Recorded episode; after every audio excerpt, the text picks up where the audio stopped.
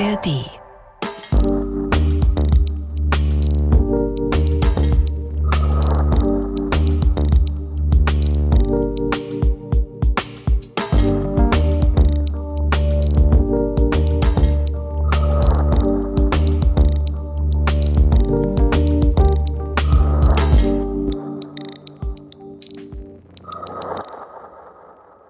Es ist der 8. Dezember 1980. Der 25-jährige Amerikaner Mark Chapman wacht in seinem Hotel in New York City auf.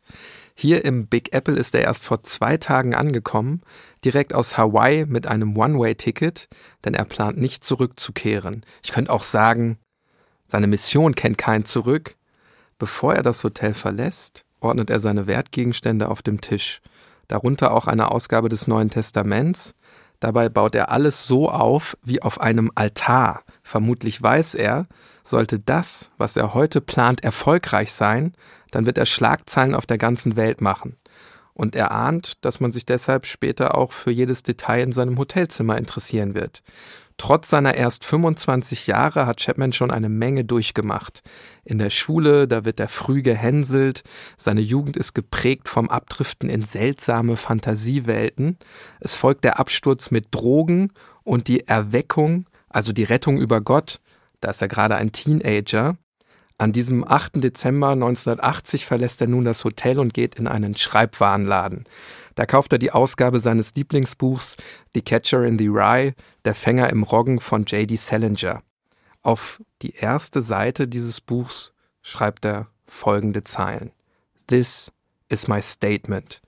Und er hat jetzt nicht nur sein Lieblingsbuch bei sich, sondern auch eine Schallplatte, die er vorher hier in New York gekauft hat. Mit Roman und LP macht er sich jetzt auf dem Weg zum Dakota Building. Das ist ein Apartmenthaus mit viel Tradition, direkt an der Westseite des Central Parks mitten in Manhattan. Genau dort wohnt zu dieser Zeit wirklich einer der größten Stars der Welt. Man kann es nicht anders sagen. John Lennon, Mitbegründer der Beatles, erfolgreicher Sänger, Songwriter, Hippie, wirklich bereits zu Lebzeiten eine Legende. Alles ging los in seiner Geburtsstadt Liverpool. Da lebt er aber zu dieser Zeit nicht mehr, weil er da wirklich das Haus nicht mehr verlassen kann, vor lauter Fans. In New York ist es ein bisschen besser. Und er steht hier etwas weniger am Rampenlicht, könnte man sagen. In dieser Zeit steht auch sein neues Album Double Fantasy in den Startlöchern. Übrigens das erste Album seit fünf Jahren. Und dafür sind wirklich die letzten Vorbereitungen hier in der künstlerisch pulsierenden US-Metropole notwendig. Zusammen mit seiner Ehefrau, kennt glaube ich jeder, die japanische Avantgarde-Künstlerin Yoko Ono, lässt er sich noch von einer Rolling Stone-Fotografin ablichten. Dann geht er zum Friseur und anschließend gibt er im Dakota Building ein Interview. Was er dann nicht ahnt, es wird leider das letzte seines Lebens sein. Es ist jetzt schon 17 Uhr an diesem verhängnisvollen 8. Dezember. Lennon ist auch ein bisschen gestresst, denn er ist spät dran, weil auch die neue Single Walking on Thin Ice von Yoko Ono endlich fertiggestellt werden muss. Und genau dafür muss er an diesem Tag nochmal ins Tonstudio fahren. Vor dem Dakota Building treffen sich nun die beiden Männer Mark Chapman und John Lennon. Chapman ist ein glühender Beatles-Fan. Eigentlich müsste ich sagen, Chapman war das.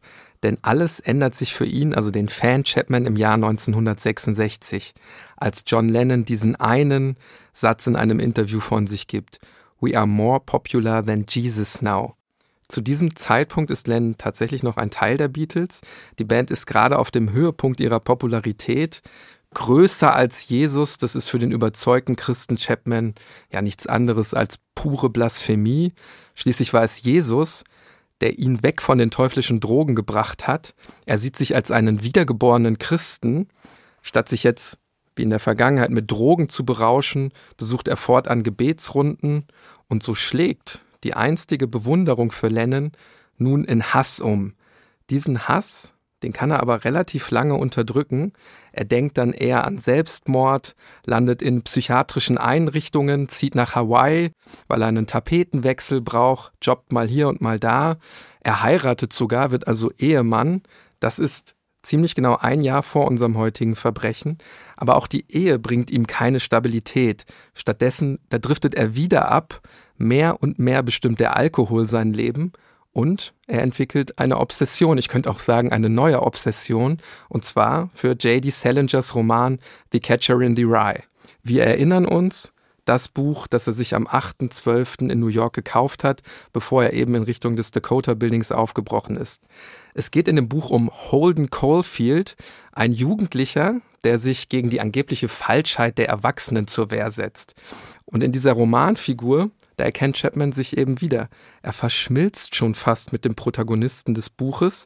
Das erkennt man auch daran, dass er wohl sogar seinen Namen in Holden Caulfield ändern lassen möchte. Ja, Obsession trifft es, glaube ich, ganz gut, was du gerade gesagt hast. Zu dieser Namensänderung kommt es zwar nicht, aber er sieht gewisse Parallelen zwischen dem Erwachsenen in diesem Roman und eben John Lennon. John Lennon ist ein erwachsener Heuchler, der abgehoben ist, Jesus herausfordert und auch den Kontakt zu seinen Fans verloren hat, der jetzt irgendwie verschlossen in seinem Elfenbeinturm lebt. John Lennon weiß davon natürlich nichts, als er an diesem 8. Dezember 1980 seinen Elfenbeinturm, also das Dakota Building, verlässt und jetzt direkt auf Mark Chapman trifft. Zunächst scheint die Situation ganz normal zu sein. Es passiert nämlich sowas, was John Lennon wahrscheinlich schon tausende Male gemacht hat. Ihm wird eine LP gereicht, nämlich von Chapman, die er für ihn signieren soll. Das ist jetzt genau die LP Double Fantasy, also genau das Album, was John Lennon jetzt herausbringt. Und dieser Moment, als John Lennon die LP Double Fantasy von Mark Chapman signiert, wurde sogar durch eine Kamera festgehalten und wir sehen hier John Lennon leicht gebückt, wie er gerade dieses Album unterschreibt und im Hintergrund eben Mark Chapman. Das ist das letzte Foto von John Lennon und das letzte Foto zeigt ihn ausgerechnet mit seinem späteren Mörder. Aber in diesem Moment kommt es noch nicht zum Attentat. John Lennon setzt sich ins Auto und fährt davon, hatten ja gesagt, muss noch mal ins Tonstudio. Und Mark Chapman, der bleibt und wartet. Selbst nachdem die meisten anderen Fans bereits gegangen sind. Ja, und er wartet ziemlich lange, über fünf Stunden harrt er quasi vor dem Dakota Building aus. Doch dann um 22.50 Uhr, da sieht er ein Auto kommen. Aus dem Fahrzeug steigt zuerst Yoko Ono aus, Chapman begrüßt sie mit einem einfachen Hallo. Jetzt müssen wir uns auch so ein bisschen in diese Szene reinversetzen. Für Yoko Ono ist es vermutlich einfach ein ganz normaler Fan. Ich habe hier ein Bild von Chapman vor mir liegen. Das ist das spätere Polizeifoto. Er hat ein relativ rundes Gesicht, ist jetzt nicht der schlankeste. So einen kleinen Seitenscheitel und so eine getönte, ja, ich glaube, heute würde man sagen Pilotenbrille. Also ist jetzt keine richtige Sonnenbrille, aber die ist so ein bisschen getönt. Ja, relativ unscheinbar auf dem Foto. Das ist natürlich immer schwierig, da jetzt besonders viel rauszulesen. Also, worauf ich aber jetzt in diesem Moment hinaus will, er ist vielleicht ein bisschen aufdringlich, aber sein Verhalten, das hat jetzt nicht unbedingt irgendwie was Bedrohliches. Und deshalb geht Yoko Ono auch einfach an ihm vorbei. Dann aber steigt John Lennon aus dem Auto. Chapman lässt ihn vorbeilaufen zieht dann jedoch eine Pistole, kniet sich hin und schießt John Lennon zweimal in den Rücken. Lennon fällt zu Boden, Chapman feuert noch drei weitere Schüsse auf sein einstiges Idol. Fünf Kugeln, die im Grunde zeigen, welch unvorstellbare Wut sich bei ihm aufgestaut hat. Schwer verwundet kann sich John Lennon noch in die Lobby des Gebäudes schleppen, wo er dann aber schließlich zusammenbricht. Blut fließt ihm aus dem Mund und der Brust. Er wird schließlich ins Krankenhaus gebracht und dort kämpfen die Ärzte fieberhaft um sein Leben. Wir wissen es aber schon, letztlich ohne Erfolg. Die Obduktion wird später ergeben, zwei Kugeln haben Lennons Lunge durchbohrt, eine dritte hat seine Schulter getroffen und von dort ist sie dann abgeprallt und hat seine Luftröhre verletzt. Um 23.07 Uhr dann die traurige Gewissheit, John Lennon, ja, der vielleicht bekannteste Musiker in dieser Zeit, der bekannteste Musiker der Popgeschichte, ist tot. Und während dieser ganzen Szene sitzt Mark Chapman, also der Attentäter, ganz seelenruhig unter einer Laterne, während er in sein Lieblingsbuch The Catcher in the Rye liest. Wir sprechen heute über die unfassbare Tat, die sich am 8. Dezember 1980 vor dem Dakota Building in New York abspielte. Und wir blicken auf das Leben, du hast es gesagt, eines Mannes, der weit mehr war als ein gewöhnlicher Musiker, eine Ikone bereits zu Lebzeiten und erst recht nach seinem Tod. Und das machen wir jetzt, Hannes, ich sage jetzt mal nicht auf ganz herkömmliche Weise, sondern wir lassen heute vor allen Dingen die Musik sprechen. Das heißt, es gibt ordentlich etwas auf die Ohren.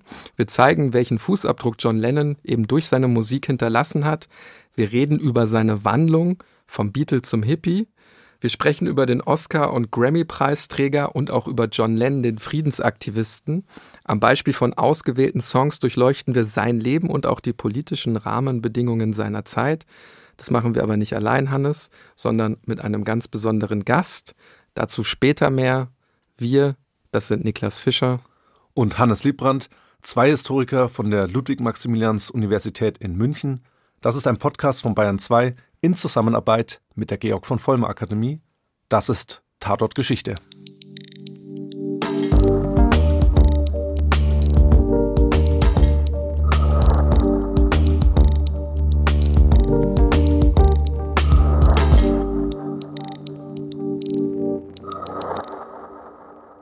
Und ich kann schon mal verraten, dass wir uns mit dieser Folge in eine kleine Weihnachtspause verabschieden. Aber das tun wir, Niklas, heute wirklich mit einem regelrechten Paukenschlag. Nicht nur, weil wir uns mit John Lennon und damit mit einer der bekanntesten Persönlichkeiten des 20. Jahrhunderts beschäftigen, sondern, du hast es gesagt, weil es heute wirklich musikalisch wird. Wir werden eben nicht sein Leben, ich sage jetzt mal, von A bis Z durchgehen, sondern die für ihn so wichtigen Themen wie das Leben in der Öffentlichkeit, Rassismus, Frauenfeindlichkeit und Weltfrieden besprechen. Und am Ende der Folge, da wird es wirklich nochmal ein bisschen emotional, finde ich. Ja, Hannes, wenn es bei dir emotional wird, muss man auf jeden Fall dranbleiben. Vielleicht auch noch ein paar Worte dazu, warum wir uns jetzt nicht so viel mit Mark Chapman, also seinem Mörder, auseinandersetzen werden. Er wollte mit seiner Tat ins Rampenlicht und das ist ihm natürlich sicherlich zumindest für eine kurze Zeit auch gelungen. Wir haben uns aber entschieden, ihm gerade auch deshalb keine größere Bühne zu geben und werden ihn weitestgehend ausklammern. Er sitzt übrigens immer noch im Gefängnis. Gerade erst im Jahr 2022 ist das zwölfte Gnadengesuch insgesamt abgelehnt worden.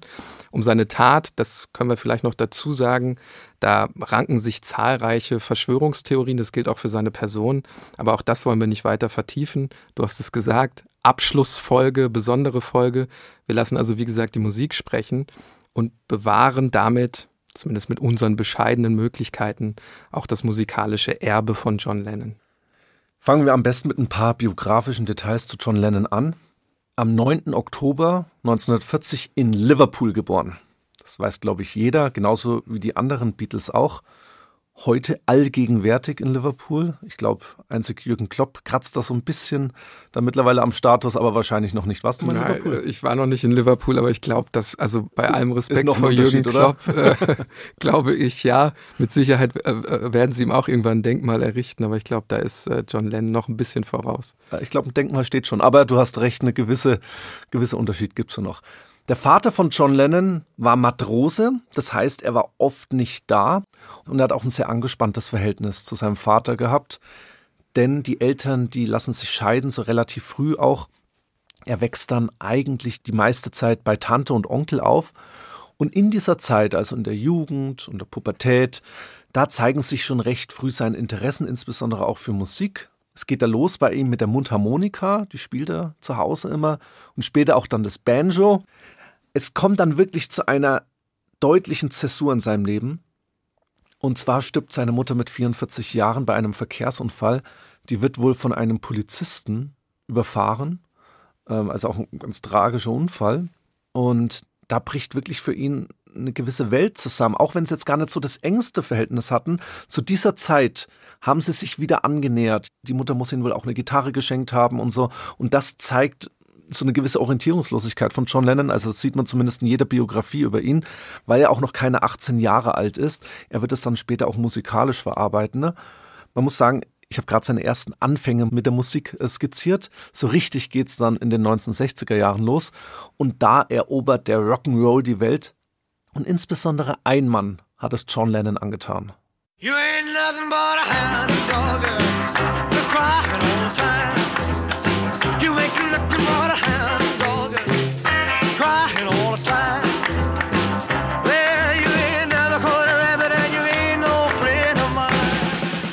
der Kollege Liebrand ist gerade aufgesprungen und hat mitgetanzt. Ihr habt Hound Dog von Elvis Presley gehört aus dem Jahr 1956. Mit Blick auf John Lennon können wir sagen, der Rock'n'Roll, der prägt eben den jungen John. Er zeichnet übrigens im Jahr 1957 sogar ein Bild von Elvis mit der Überschrift Harry Smelly Smith. Erinnert mich optisch eher an eine Elvis-Parodie von den Leningrad Cowboys. Hannes sagt dir jetzt wahrscheinlich nichts, die Leningrad Cowboys. Kennst du? Ja, kenn ich. Also, wenn man sich das Bild anguckt, könnte man sich fast denken, die Jungs haben sich das auch als Vorbild genommen. Ich verliere schon wieder den Faden, wir kommen zurück zu John Lennon. In der Zeit, also Ende der 50er Jahre, da gründet er zusammen mit seinem Kumpel seine erste Band, The Quarrymen, benannt nach der Schule, welche die beiden besuchen. Und dann kommt es eigentlich, wie es bei Bands so oft kommt. Ein Freund von einem Freund kommt zu dem Auftritt und dieser Freund, das ist kein geringerer als Paul McCartney. Das ist sozusagen der Startschuss eines musikalischen Duos, das zwar insgesamt ziemlich unterschiedlich ist, sich aber wahrscheinlich gerade deshalb so perfekt ergänzt. 1958 kommt dann George Harrison dazu und etwas später dann auch Pete Best und damit sind, ich sage jetzt mal, die Urbeatles gegründet.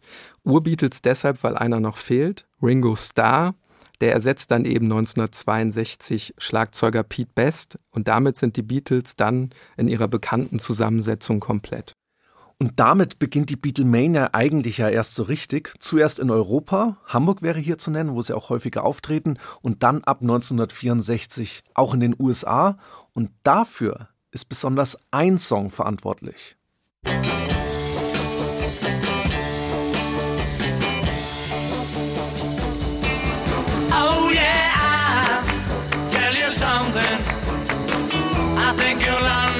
understand. say that something. I wanna hold your hand. I wanna hold your hand. I wanna hold your hand. Kennt, glaube ich, jeder. Oder also, wenn man an die Beatles denkt, denkt man an I Want to Hold Your Hand. Ähm, der erste Nummer 1 Hit der Beatles in den USA. Und jetzt ist es so, wir haben uns lange darüber unterhalten, Herr Niklas und ich, dass das musikalische Wirken der Beatles ja eigentlich viel zu facettenreich und komplex ist, um es jetzt von uns hier irgendwie eine Stunde zu behandeln. Und ich würde mich jetzt mal, also ich persönlich als Musikliebhaber und Musikkonsumenten outen, wie wahrscheinlich die meisten, aber nicht unbedingt als Musikspezialist, ne? Insbesondere wenn es darum geht, Musik selber zu machen, aber das lassen wir vielleicht lieber. Bei dir ist es ähnlich, oder Niklas? Ja, ich würde mich auch eher als Musikliebhaber bezeichnen, Hannes. Die Frage ist nur, ob wir beide da immer die gleiche Musik lieb haben. Jetzt bin ich aber ein bisschen enttäuscht. Ich hatte tatsächlich gehofft, dass du nachher noch ein bisschen singst, aber. Ganz sicher nicht, Niklas. Ähm, musikalisch bin ich 0,0 Triangel. Das war mein Instrument in der Schule. Aber deswegen haben wir uns überlegt, wie machen wir das jetzt hier als zwei Historiker, dass wir natürlich auch den historischen Kontext dann klären und gleichzeitig auch noch den musikalischen Background darstellen. Und deswegen würde ich jetzt sagen, wir machen jetzt die Beatles mal relativ schnell, weil wir dann den Fokus auf John Lennon setzen werden. Der Höhepunkt der Beatles ist ganz klar in den Jahren 1964 bis 1969. Die führen da wirklich die Hitparaden sämtlicher Länder an. Lennon und Paul McCartney sind meistens die Songwriter, erscheinen meistens auch als Songwriter-Duo. Und bereits das erste Album, Please Please Me, führt die britischen Charts 30 Wochen an und wird danach von einem weiteren Beatles-Album ersetzt, nämlich With the Beatles. Und wie sehr die Beatles damals schon Stars waren, zeigt auch, welche Background-Sänger zum Beispiel bei All You Need Is Love dabei waren. Da singen zum Beispiel Mick Jagger, Keith Richards, Eric Clapton und wirklich weitere Weltstars mit. Was aber auch ganz wichtig ist, dass sie natürlich mit ihrer Musik auch anecken in der damaligen Zeit, also in dem zeitgenössischen Denken vor allen Dingen. Der britische Rundfunksender BBC verbannte das Lied I Am the Walrus von ihren Kanälen, weil im Text das Wort Knickers oder auch Schlüpfer vorkam. Außerdem wurden Lucy in the Sky with Diamonds, Fixing a Hole und A Day in the Life nicht gespielt, da die BBC den Verdacht hatte, dass sich die Texte, ja, wie so häufig in der damaligen Zeit auch, mit Drogen befassen. Nach nur zehn Jahren sind die Beatles dann wieder Geschichte, zumindest als gemeinschaftliches Projekt, was ich übrigens gar nicht so schlimm finde. Also ich weiß nicht, wie es dir geht, Niklas, ich finde das irgendwie, wenn so eine Band dann wirklich so einen Höhepunkt hat, eine Dekade voll ableistet und äh, liefert und dann ist vorbei, finde ich irgendwie besser, als wenn ich noch, keine Ahnung, Keith Richards und Mick Jagger noch nach 40 Jahren noch her. Ich weiß nicht, wie es dir geht, können wir ja später nochmal drüber sprechen. Ab. Straße, Hannes, jetzt äh, bringst du alle Rolling Stones-Fans gegen dich auf.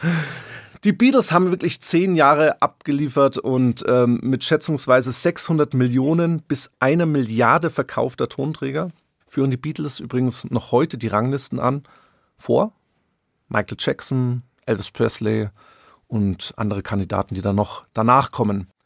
Und bei dem letzten Song, bei dem wirklich alle vier zu hören sind, war etwas Hilfe notwendig, ganz konkret die Hilfe von künstlicher Intelligenz.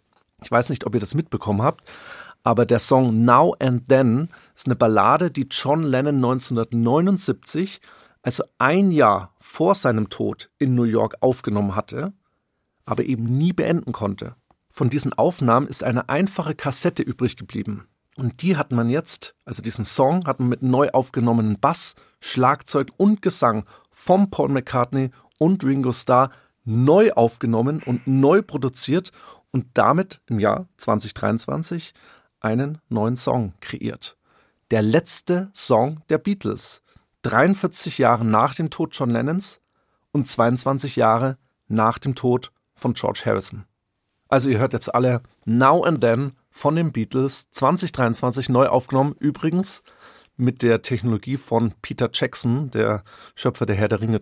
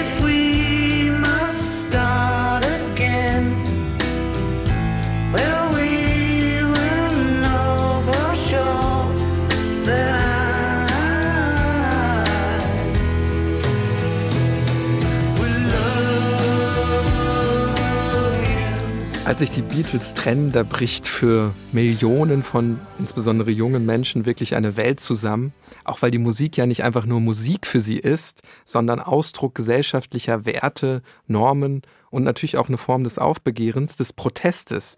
1970, da ist wirklich jede Menge los in der Welt. Der Vietnamkrieg, der tobt noch immer. Dagegen hat sich eine breite globale Protestbewegung gebildet. Deutschland, dürfen wir auch nicht vergessen, ist immer noch geteilt. Ich kann auch sagen, die ganze Welt ist geteilt. Der sogenannte Kalte Krieg hat sich zwar seit der Kuba-Krise 1962 etwas abgeschwächt, aber die potenzielle Bedrohung, die ist natürlich immer noch täglich spürbar. Zum Beispiel wird 1970 in Polen ein Arbeiteraufstand blutig niedergeschlagen. Auch der Nahostkonflikt brodelt seit Jahren. Terroristische Anschläge erschüttern Staaten und Regierungen. Es ist einfach unheimlich viel los. Und genau in dieser Zeit wird Musik eben immer mehr zum Ventil. Es geht darum, abzuschalten, einfach mal Spaß zu haben.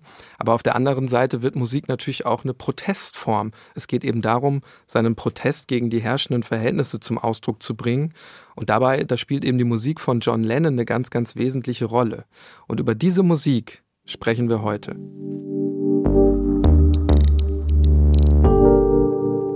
Bei uns ist Barbara Streidel. Barbara, herzlich willkommen. Schön, dass ich da sein kann. Hallo. Hi, du bist äh, Redakteurin beim Zündfunk und du hast auch eine ganz persönliche Beziehung zu John Lennon, hast du uns jetzt gerade im Vorgespräch schon erzählt. Ja, also sein Tod passierte oder seine Ermordung passierte kurz bevor ich acht Jahre alt geworden bin.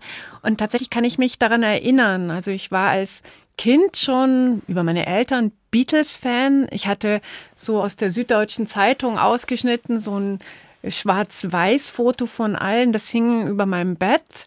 Und als der dann ja tot war, da war ich erschüttert. Ich habe es, glaube ich, nicht kapiert. Naja, ich war sieben, knapp acht Jahre alt. Ähm, aber ich kann mich daran erinnern. Ne? Ja, Barbara, auch herzlich willkommen hier von meiner Seite. Ich glaube, uns hören heute viele Beatles-Fans zu, nehme ich mal an. Und auch sicherlich äh, viele Menschen, die damals, also zum Zeitpunkt der Ermordung, auch vorm Fernseher saßen. Vielleicht sollten wir auch am Anfang mal kurz über das Ende der Beatles reden, wobei wir dann den Fokus ein bisschen auf John Lennon selbst legen. Ähm, dafür springen wir in das Jahr 1969, und zwar nach Amsterdam John Lennon und wir hatten es vorhin schon mal gesagt, die japanische Avantgarde-Künstlerin Yoko Ono, also seine Ehefrau, geben im März 1969 als frisch vermähltes Ehepaar ein Interview. Und zwar kein gewöhnliches, wie man sich das heute vielleicht vorstellen würde, sondern sie liegen dabei in ihrem Hotelbett. Und das ist das erste von mehreren sogenannten Bed-Ins.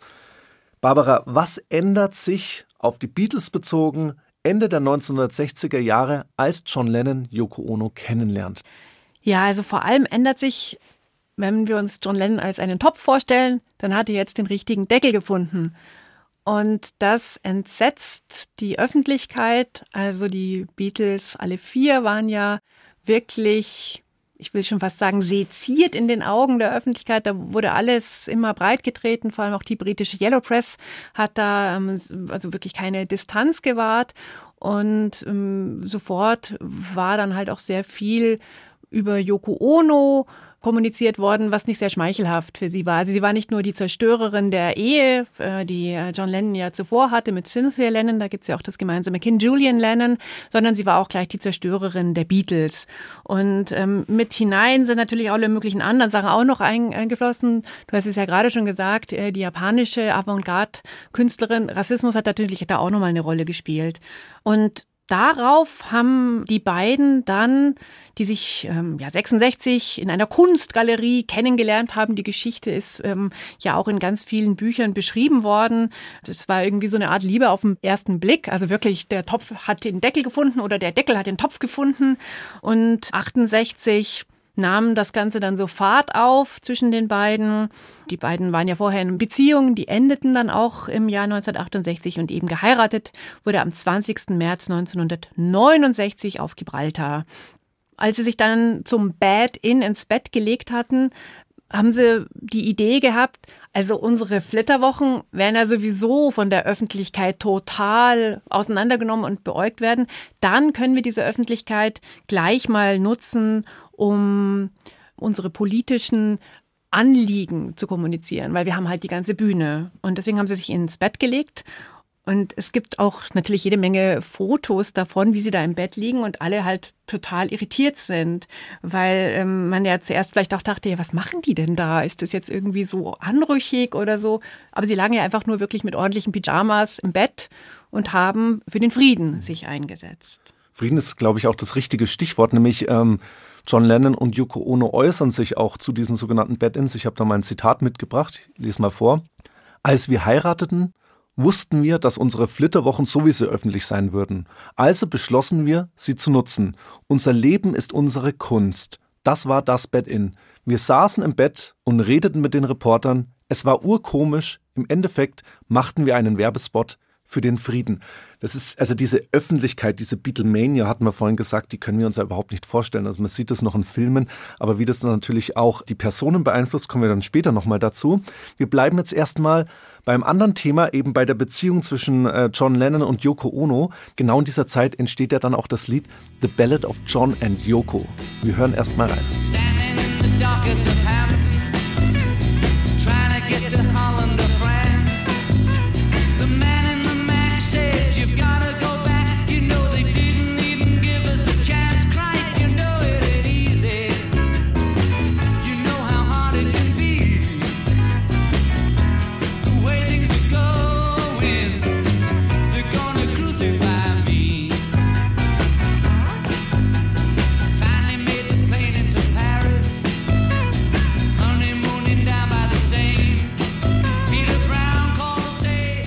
Ja, das war ein Ausschnitt aus The Ballad of John and Yoko. Was ist so die Kernbotschaft dieses Songs und was sind die Hintergründe so ein bisschen? Also es ist eine Ballade, tatsächlich The Ballad. Und da hat John Lennon auch mal gesagt, das äh, Lied sei ein Stück Journalismus, ein Volkslied und deswegen wollte er auch, dass es Ballade halt das Wort im Titel ist. Wenn man in den Datenbanken nachschaut, ist das tatsächlich ein Lennon-McCartney-Song, aber na, natürlich ist es eigentlich ein reiner John Lennon-Song. Aber offiziell noch ein Beatles-Song. Genau, aber offiziell ist ein Beatles-Song. Ja, hat er geschrieben während der Flitterwochen und ähm, ich habe drei Themen mal rausgepickt, die finde ich sehr offensichtlich sind. Also wir haben ja jetzt den Refrain sehr klar gehört, Christ, you know it ain't easy, you know how hard it can be und so weiter. Und dieser ähm, Bezug auf Jesus Christus ähm, ist natürlich schon auch ein Bezug auf dieses Problemzitat, das John Lennon 1966 ähm, gemacht hat. Er hat darüber gesprochen, dass die Beatles zu diesem Zeitpunkt weitaus populärer sind als Jesus Christus. Hm, hatten wir vorhin schon. Habt ihr vorhin ja schon gesprochen drüber, genau. Und da nimmt er Bezug aus, weil also heute würden wir ja von Shitstorm sprechen und das ja. hat er irgendwie drei, drei Jahre später natürlich immer noch weiß er das. Und das ist halt so ein kleiner witziger Bezug, der sich ja durch das Lied irgendwie so durchzieht. In der damaligen Zeit vor allen Dingen muss man das auch immer.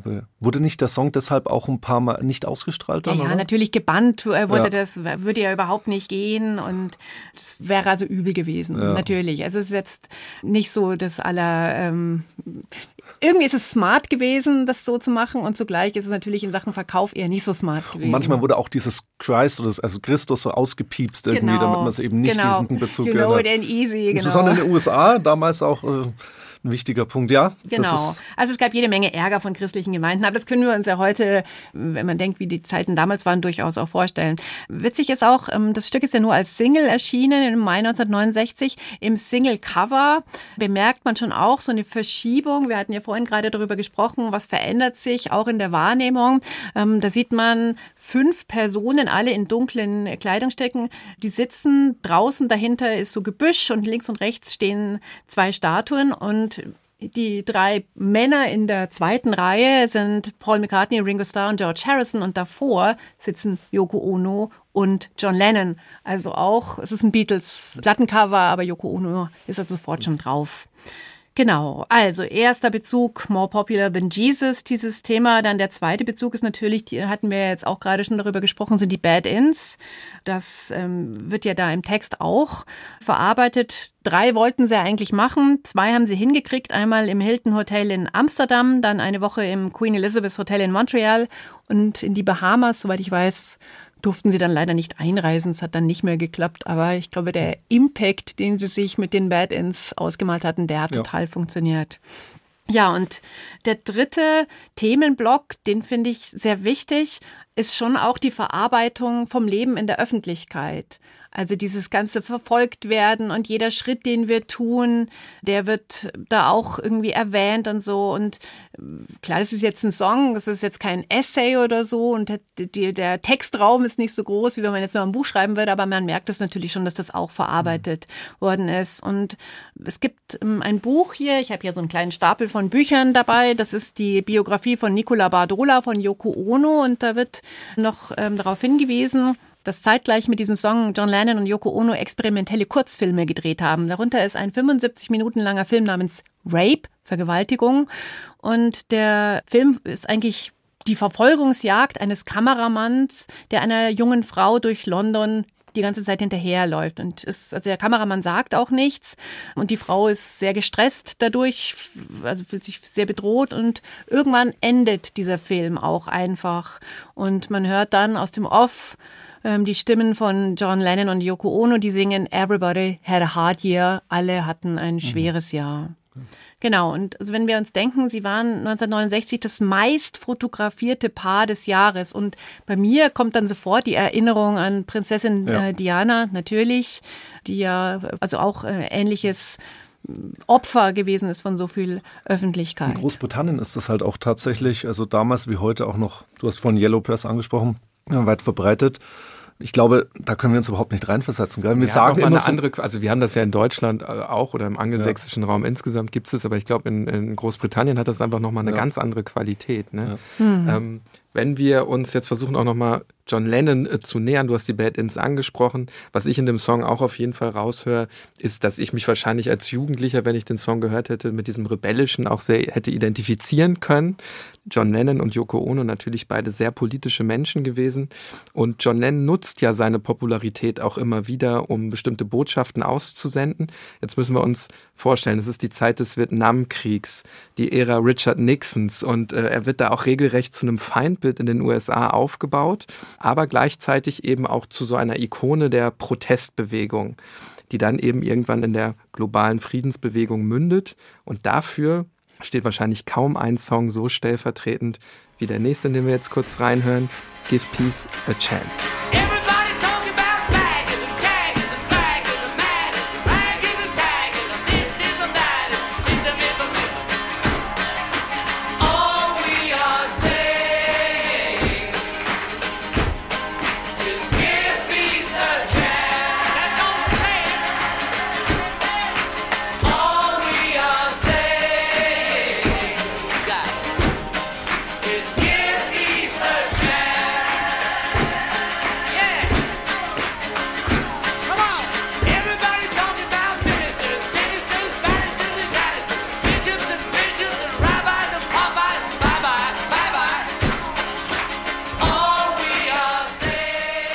Ja, wirklich eine Hymne von globalen Friedensprotesten mittlerweile. Ähm, ich habe im Vorfeld, äh, als ich natürlich auch recherchiert habe über die Songs, noch gelesen, dass am 4. März 2022 zeitgleich um 8.45 Uhr mehrere hundert Radiosender in Europa diesen Song gespielt haben. Ich habe es leider nicht mitbekommen, aber Barbara, die Hymne letztendlich dieser Friedensproteste, oder? Von ja, absolut. Und zwar ähm, für jede Zeit auch anwendbar. Ist ja jetzt eine ganz schön lange Weile her, dass das Stück erschienen ist, im Juli 1969. Und wie du gerade gesagt hast, auch jetzt als der Angriffskrieg gegen die Ukraine angefangen hat, klar, dass man genau an dieses Stück dann denkt. Ja, und ich finde auch, dass bei diesem Stück auch wirklich alles richtig gemacht worden ist, um zu so einer Friedenshymne zu werden. Also es ist irgendwie so total einfacher Song und man mhm. kann auch, wenn man den Text nicht kann, der ist ja auch so ein bisschen seltsam, der Text, ja, und den können jetzt vielleicht nicht alle irgendwie auswendig, aber egal, man brubbelt da so ein bisschen mit und dann kommt halt der Kehrreim, Give Peace a Chance. Das ist irgendwie so, da können wir uns alle irgendwie damit ähm, identifizieren. Erstaunlich, auch dieser Song ist wieder in der Datenbank als Lennon-McCartney-Song. Ist aber jetzt wirklich ein ganz klarer Lennon-Song und ist auch gar nicht als Beatles-Songs erschienen, sondern als Song von der Plastic Ono Band im Juli 69. Das gibt ja ein Video dazu auch, was man anschauen kann, also genau wie das aufgenommen worden ist. Im zweiten Bed-In, wir hatten ja vorhin schon über die verschiedenen Hotelzimmer, Schlafanzug, Situationen gesprochen. Und das ist im Queen Elizabeth Hotel in Montreal am 1. Juni 1969 tatsächlich Yoko Ono und John Lennon sitzen sitzen im Bett, sie liegen nicht, sie sitzen eher so äh, aufrecht. Und da sind eine Menge anderer Leute auch dabei gewesen. Ich habe mir mal aufgeschrieben, Petula Clark, Allen Ginsberg, der Autor, Timothy und Rosemary Leary, Phil Spector, eine Gruppe kanadischer Hare Krishna-Mitglieder und jede Menge anderer Leute auch, die dann da irgendwie zum Teil so zufällig da dabei waren oder halt mal so reingeschaut haben. Also es war halt auch, das ist so das Schöne, es war so ein richtiges Happening. So, hey Leute, jetzt kommt mal alle her, macht mal mit. Und es geht jetzt hier nicht darum, um irgendwie so einen besonders ausgefeilten Popsong zu veröffentlichen. Es wird ja im Grunde in dem Song alles aufgezählt, was irgendwie so für Konflikte und für Gewalt steht. Vielleicht kannst du da auch noch mal so ein bisschen näher drauf äh, eingehen, weil ich auch das relativ eingängig finde. Hm. Also was bei dem Text auf jeden Fall so ist, der ist lustig. Also der ist sehr humorvoll, weil er halt irgendwie so absurd ist. Also es geht ja um Bagism, Shagism, Dragism. Also es ist halt irgendwie so einfach aneinandergereiht und dann geht's um Thisism, That ism, ism, ism, ism. Also ich habe dann sofort an das aktuelle Wort des Whataboutism gedacht. Also irgendwie so ist humorvoll, ja. Es ist jetzt Schon nicht hier was Dadaistisches irgendwie. Genau, also irgendwie und eben halt auch äh, dieser gute Mitgröl-Refrain. Und das ist vielleicht eine, also nicht nur ein Mitgröl, sondern es ist auch was man natürlich auf jedes T-Shirt schreiben kann, auf jede Fahne, auf jedes Transparent schreiben kann. Das ist wirklich sehr smart und auch ein Mantra. Was dann auch, ähm, wenn man den Text noch ein bisschen genauer anschaut, interessant ist. Also John Lennon leiert ja den Text so richtig runter. Der singt jetzt da nicht irgendwie besonders engagiert, sondern ist eher so ein Runterleiern. Klar, der saß auch im Bett und dann leiert er Ministers, Sinisters, Bannisters, Canisters runter. Auch hier wieder irgendwie lauter Wörter, die sich so irgendwie ähneln. Aber es wird halt auch nicht unterschieden. Das heißt, man kann hier auch so die Idee einer gleichberechtigten Welt. Alle stehen auf derselben Stufe mit Ministern oder Ministerinnen. Das finde ich irgendwie auch ganz schön, was man da rausmachen kann. Was auch hm, anders ist als zu dem Stück ähm, The Ballad of John and Yoko. Da hatten wir jetzt gerade gesprochen, dass das von einigen Radiostationen zum Beispiel gebannt worden ist wegen diesem äh, Christusbezug. Und diesmal haben sie sich also wirklich äh, gut überlegt, bloß keine Provokation zuzulassen. Zum Beispiel ist das Wort Masturbation Da hatten sie noch überlegt, ob sie das reinnehmen, haben sie dann aber doch lieber rausgelassen, weil sie wollten natürlich Airplay. Sie wollten, dass das Stück überall läuft und überall gespielt wird. Und das hat natürlich dann auch geklappt. Und bis heute gibt's unglaublich viele Coverversionen von Louis Armstrong, Paul McCartney, Elton John, Pearl Jam, Joni Mitchell, DJ Bobo. Wir können uns jetzt vorstellen, Bobo. wie die alle klingen. Ich hoffe, ähm, das hat, äh, nein, ich möchte DJ Bobo nicht zu nahe treten, aber ist, ist noch nicht zu mir vorgedrungen auf aber jeden Fall. Gibt's halt auch. Naja, und inhaltlich auch, es ist ja dann doch, klar, es ist dieses Give Peace a Chance, das ist so eine Parole und natürlich kann man sofort sagen, na, wenn es so einfach wäre, dann wäre das ja längst passiert, dann hätten wir ja überhaupt nie mehr kriegerische Konflikte oder Angriffskriege oder was auch immer man dazu sagen möchte. Und natürlich kann man da auch eine Naivität vorwerfen, aber ich glaube, diese, dieses Bedürfnis, das haben wir ja jetzt auch hier mit dem Nahostkrieg total erlebt, dass ganz viele Menschen das Bedürfnis haben, hört einfach auf. Mhm. Lasst einfach das sein. Und deswegen spricht natürlich dieser Song so ein ganz inneres Bedürfnis von sehr vielen Leuten auch sehr an. Mhm. Ja, also geht mir auf jeden Fall auch so. Also ich kann mir richtig vorstellen, wie es damals auch so kanalisiert hat, wie, ne, wie die Menschen auf der Demonstration stehen und einfach das tatsächlich dann zur Hymne wird. Also kann ich direkt in die Zeit eintauchen. Und äh, dieses Thema Weltfrieden, das werden da auf jeden Fall nochmal wichtiger werden. Haben wir später, kann sich wahrscheinlich jeder denken, noch einen Song da kommt dabei. Noch was. Da kommt noch was, richtig. wir wechseln vielleicht nochmal ganz kurz die Thematik, wobei hängt ja auch ein bisschen miteinander zusammen. Und zwar erkennen wir bei John Lennon, zumindest so, auch wenn wir seine Songs als Maßstab nehmen, etwas später dann einen Einsatz für die Gleichberechtigung der Frau. Ich will das jetzt, äh, das Thema, du hast auch viel über familienpolitische Themen gemacht, also Projekte und so weiter, bist auch eine gute Ansprechpartnerin dafür. Vielleicht nochmal ganz kurz zum Hintergrund der 1960er Jahre. Ich will das jetzt natürlich nicht, ich kann das besser gesagt jetzt nicht alles aufzählen, aber Frauen sind deutlich unterrepräsentiert an weiterführenden Schulen, an Universitäten, also zumindest haben eine niedrigere Erwerbsquote, vor allen Dingen in der Bundesrepublik. Thema gleicher Lohn ganz zu schweigen. Es gibt solche Episoden noch, dass man ohne Erlaubnis des Ehemanns kein Bankkonto eröffnen kann und so weiter. Wie positioniert sich John Lennon, den ich, muss ich sagen, in meiner Erinnerung, ich, es ist nicht meine zeitgenössische Erinnerung, dafür bin ich etwas zu jung, doch eher so ein bisschen als Macho auch eine Erinnerung habe. Ja, voll. Der war natürlich so ein Rockstar-Typ, ja. Ich komme in den Raum rein und alle finden mich super. Und das ist natürlich auch das, was ihn geprägt hat. Aber wir hatten es ja vorhin, was hat sich geändert? Ähm, der Topf und der Deckel. Und er hat tatsächlich von äh, Yoko Ono da eine ganz andere Realität. Ja, ähm, er durfte sie durch sie erfahren. Vielleicht können wir es so machen. Also sie hat ähm, einfach einen anderen Stil gelebt und sie ist eine sehr große Kämpferin für Gleichberechtigung für Frauen gewesen und das hat er natürlich dann kapiert, weil er wollte mit ihr zusammen sein, also hat er sich dann darauf eingelassen. Also zum Beispiel kann man in der Beatles Anthology, das gibt's ja als tollen Bildband, aber auch als ähm, vielteilige Dokumentation zum Anschauen, da sagt John Lennon, Yoko Ono hat mir einiges über Frauen klar gemacht, ich war gewöhnt, bedient zu werden, wie Elvis und eine Menge anderer Stars auch. Du fällst besoffen ins Bett und erwartest, dass irgendeine Freundin am nächsten Morgen Frühstück macht. Joko hat das nicht mitgemacht. Vom allerersten Tag an verlangte sie gleiche Zeit, gleichen Raum, gleiche Rechte. Mhm. Und da hat er sich halt dann drauf eingelassen. Mhm. Ich habe, weil du jetzt ein Zitat mitgebracht hast, ich habe auch ein Zitat mitgebracht. Mhm. Und zwar vom 7. Dezember 1980.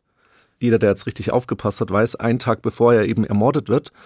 Und da gibt er eben in einem Interview Folgendes von sich. Latent habe ich noch immer das Gefühl, ein Macho sein zu müssen. Butch Cassidy oder der harte Lennon in der Lederjacke. In Wirklichkeit bin ich sehr romantisch und war es immer. Woman kommt mir vor wie eine 80er-Jahre-Version von Girl. Ich nenne es den Beatles-Track.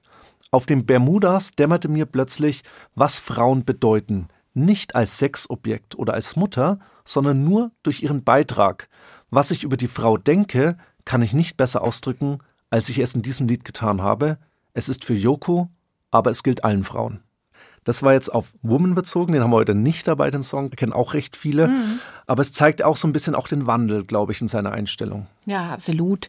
Also der hat sich verändert und natürlich durch äh, diese sehr, sehr wichtige Beziehung verändert, aber natürlich auch im Leben von John Lennon ist eine Menge anderer Kram auch los gewesen. Also er ist sehr jung Vater geworden, hat seine äh, Schulliebe Cynthia geheiratet, die sind jungen Eltern geworden, dann ist er ein Riesenstar geworden und das ist, also ich glaube, das ist jenseits unserer Vorstellung, was dieser Rummel mit ihm gemacht hat und dieses ganze Geld und diese ganze Aufmerksamkeit, da muss man ja irgendwie auch irgendwie damit umgehen können.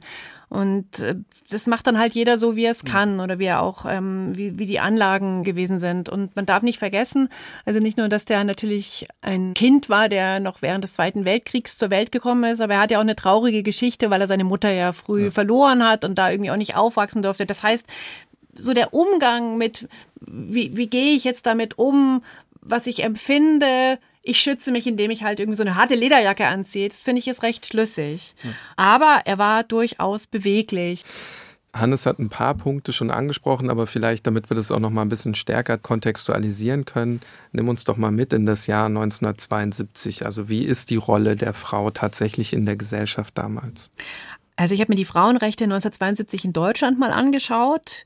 Es gibt seit 1968 ein Mutterschutzgesetz, das heißt das, was wir heute auch noch haben. Sechs Wochen vor der Geburt, acht Wochen nach der Geburt eines Kindes hat eine Frau die Möglichkeit, geschützt zu werden. Aber sie darf nicht ihren eigenen Namen nehmen. Erst 1977, also fünf Jahre später, kann bei Eheschließung auch auf Wunsch der Name der Frau als gemeinsamer Familienname werden. Das kann man sich gar nicht mehr vorstellen, dass das ähm, so war, aber es war so. Mhm. In der Zeit ist dann langsam auch die Rentenversicherung für Hausfrauen geöffnet worden. Also es bewegt sich so ganz langsam. Wenn wir aber denken, Artikel 3 des Grundgesetzes ist ja doch schon eine ganz schön lange Zeit da. Da waren wir noch nicht ganz angekommen. Und diese Dinge thematisiert John Lennon natürlich dann auch wieder, haben wir ja schon gehört. Klassische Thema Schönheitsideal. Frauen sind eigentlich so ein Unterhaltungsobjekt ohne irgendwie eigenen Willen. So eine Objektivierung der Frau. Genau, also total mhm. aktuell. Also wenn wir uns jetzt heute feministische Debatten anschauen, sind das ja genauso mhm. Vorwürfe, die gemacht werden. Hat er damals irgendwie auch schon gesehen. Also großer Einsatz für die Gleichstellung der Geschlechter bei John Lennon hier zu erkennen. Jetzt hören wir das alles und denken uns, Mensch, da ist dieser sehr maskuline Rockstar, der jetzt bekehrt wird durch seine neue Ehefrau. Kann man das denn, also entspricht es überhaupt John Lennon? Weil ich durchaus gelesen habe, dass er da ja auch so ein bisschen zwiedeutig unterwegs war, um es mal vorsichtig auszudrücken. Also keinesfalls sollten wir ihm ein Denkmal machen. Jetzt ist John Lennon der vorbildhafte Supermann gewesen. Und zwar insofern Supermann, gewaltfrei, ähm, immer fair, immer 100 ähm, Prozent 50-50 Gleichberechtigung. Der war nicht so und er hat sich verändert, wenn man sich denkt, wo er hergekommen ist. Er war ja so ein, so ein, so ein Rockstar-Schlägertyp. Und es gibt natürlich auch Erzählungen, dass er in seiner ersten Ehe nicht besonders nett war zu seiner Frau oder auch ähm, besonders engagiert als Vater gewesen ist. Das war er nicht. Das hat er auch selber zugegeben. Hat er auch selbst zugegeben, genau. Ja. Und, und dass er auch das bereut. Aber allein diese Erkenntnis und das öffentlich machen und nicht das drüber hinweggehen, na ja, aber ist doch, ist doch ganz normal, ähm, finde ich, ist irgendwie dann wieder bemerkenswert. Mhm. Es ist manchmal nicht so ganz leicht, ihn zu fassen, auch jetzt mit den vielen Büchern oder ähm, Dokus, die es gibt. Ich glaube, dass der schon auch ein sehr widersprüchlicher Mensch gewesen ist. Und das mhm. sieht man dann da doch auch sehr stark. Stichwort äh, widersprüchlich. Er ist definitiv auch immer einer gewesen, der so ein bisschen hin und her gerissen war zwischen dem öffentlichen Rampenlicht und der Privatperson. Und äh, das sehen wir dann auch in einem weiteren Song. Ich führe so langsam dahin. 1975 äh, wird der gemeinsame Sohn geboren, Sean Lennon, also von Yoko und ihm. John Lennon hatte schon einen Sohn aus erster Ehe mit Cynthia Powell. Und auch äh, diese Themen, die ihn da beschäftigen, also das Thema Herausforderungen der Vaterschaft, aber auch so ein bisschen die Abkehr äh, von, vom Showbiz, äh, das finden wir alles in einem weiteren Song, den du mitgebracht hast. Auch da hören wir mal rein, Watching the Wheels. Look at me kind of strange. Surely you're not happy now, you no longer play the game. People say I'm lazy, dreaming my life away. Well, they give me all kinds of advice designed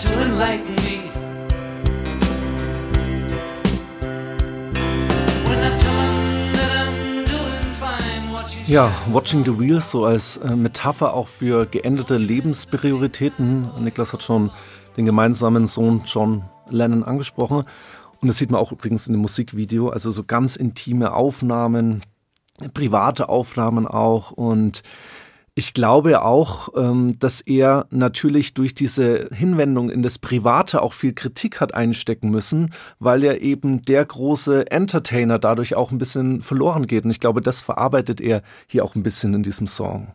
Ja, es ist sehr viel Innensicht dabei, also gar nicht dieses Rausgehen und ähm, Parolen für die Friedensbewegung entdecken, sondern es ist sehr viel, wie geht's mir drin? Und mhm. das finde ich auch was Besonderes und an der Stelle natürlich sehr bedauerlich, dass uns diese Innensicht, die ja nicht so oft in seinen Songs sonst vorgekommen ist, halt jetzt dann auch entgangen ist. Wie ist es denn jetzt nun weitergegangen, fragt man sich.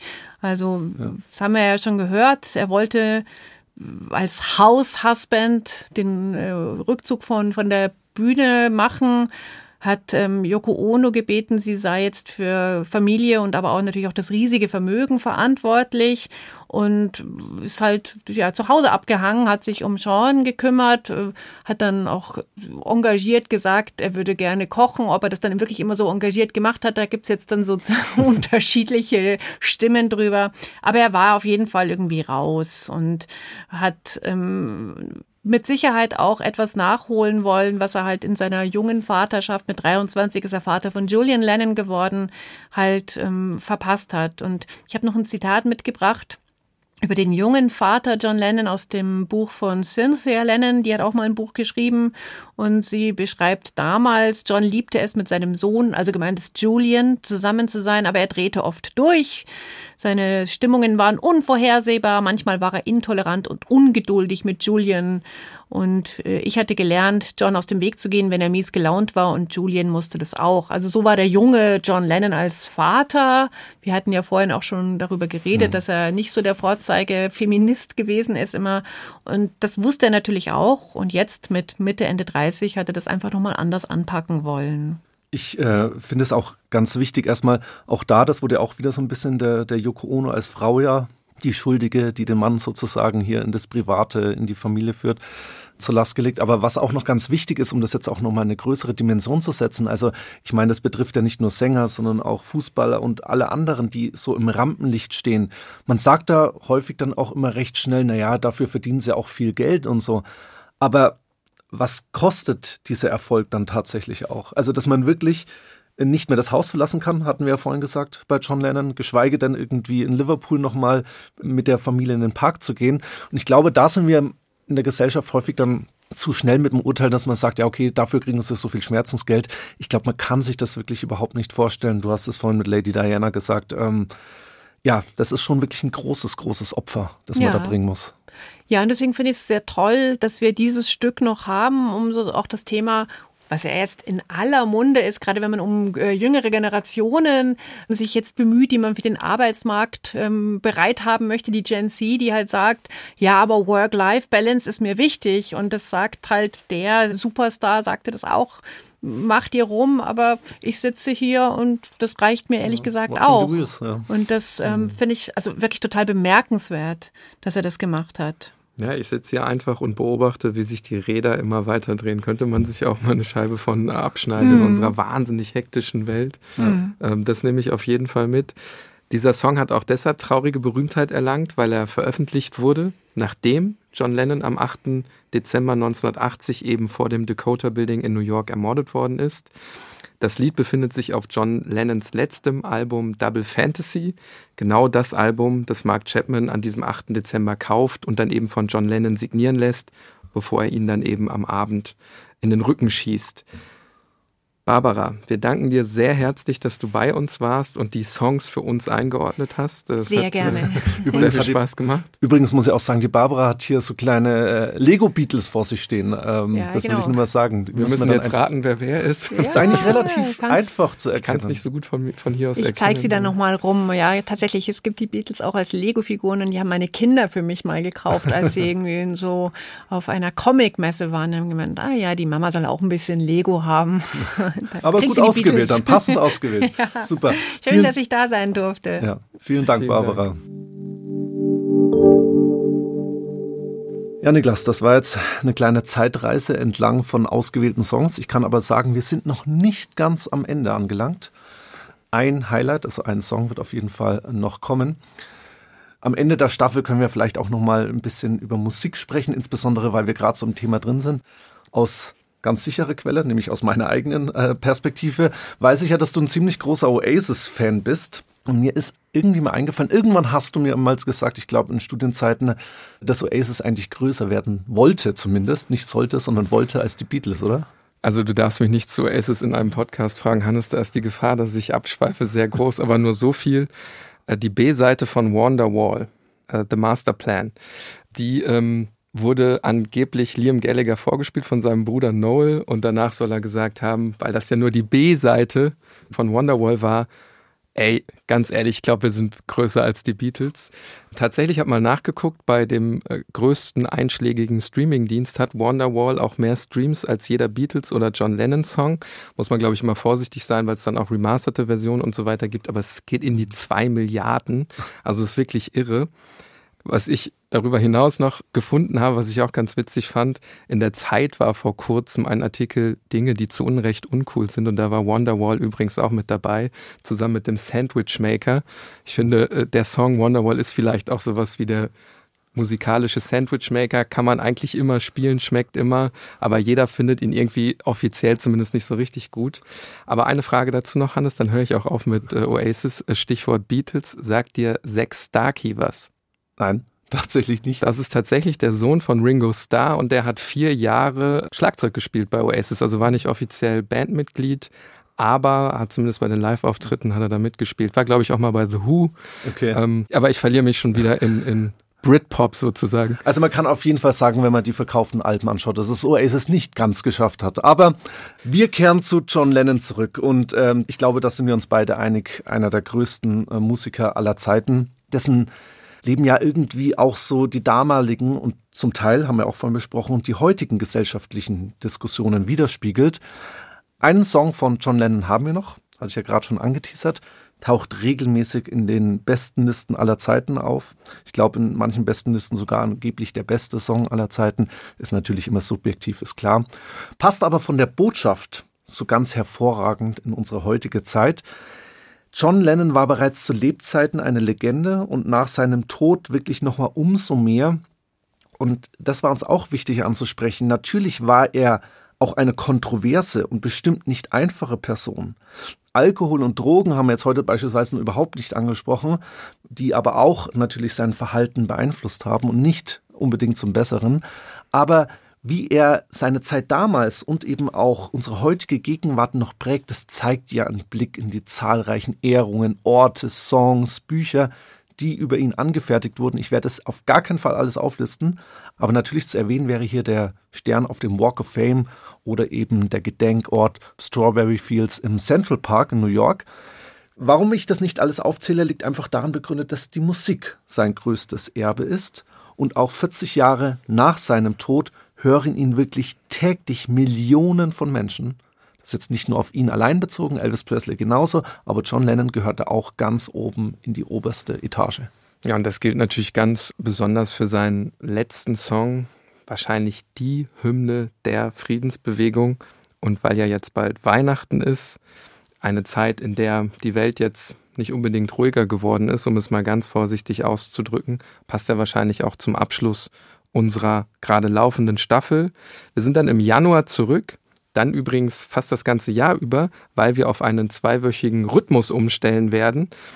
Wenn ihr in der Zwischenzeit nicht genug von Podcasts bekommen könnt, dann hört doch mal rein in Der Rest ist Geschichte vom Deutschlandfunk. Da greifen die Kollegen jede Woche eine aktuelle Frage auf und suchen dann eben Antworten aus der Geschichte. Lohnt sich unbedingt, hört da gerne mal rein. Ja, Niklas, du hast es jetzt so ganz beiläufig gesagt mit unserer Staffelpause, die diesmal nämlich viel kürzer ausfällt als sonst, also Ende Januar. Abonniert am besten Tatortgeschichte, dann verpasst ihr auch nichts. Ihr verpasst nicht, wenn es dann weitergeht mit dem Podcast. Und jetzt genug mit dem Gequatsche hier in eigener Sache. Wir wollen jetzt diesen letzten Moment nutzen und seinen wohl bekanntesten Song hören, bereits 1971 veröffentlicht, Imagine. Und ich denke, wir geben jetzt einfach mal diesen letzten Moment John Lennon und den Song Imagine und natürlich der Botschaft, die dahinter steckt. Macht's gut, bleibt gesund und wir hören uns hoffentlich 2024 wieder. Ja, auch von mir alles Gute. Alles Gute natürlich auch von unseren Kooperationspartnern der Georg von Vollmer Akademie und Bayern 2. Und bevor uns jetzt wütende Beatles und John Lennon-Fans schreiben, natürlich kommt jetzt der größte Song aller Zeiten. Wir hören rein. Imagine, macht es gut, bis bald. Imagine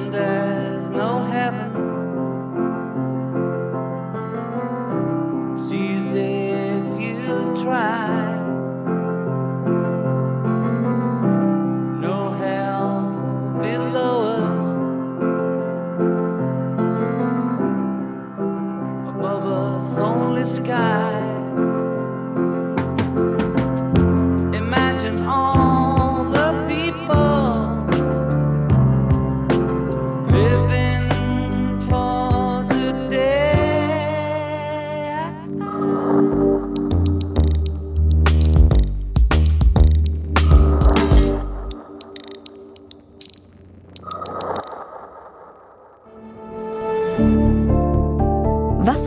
Unsere Gegenwart eigentlich mit der Vergangenheit zu tun? Das mit Fachleuten in Erfahrung zu bringen, das finde ich super spannend.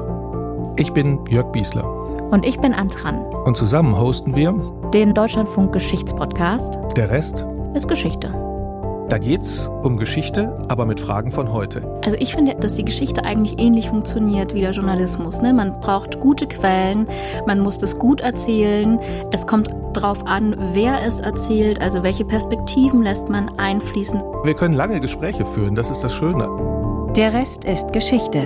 Jeden Donnerstag neu. In der DLF Audiothek App. Wir freuen uns, wenn ihr zuhört.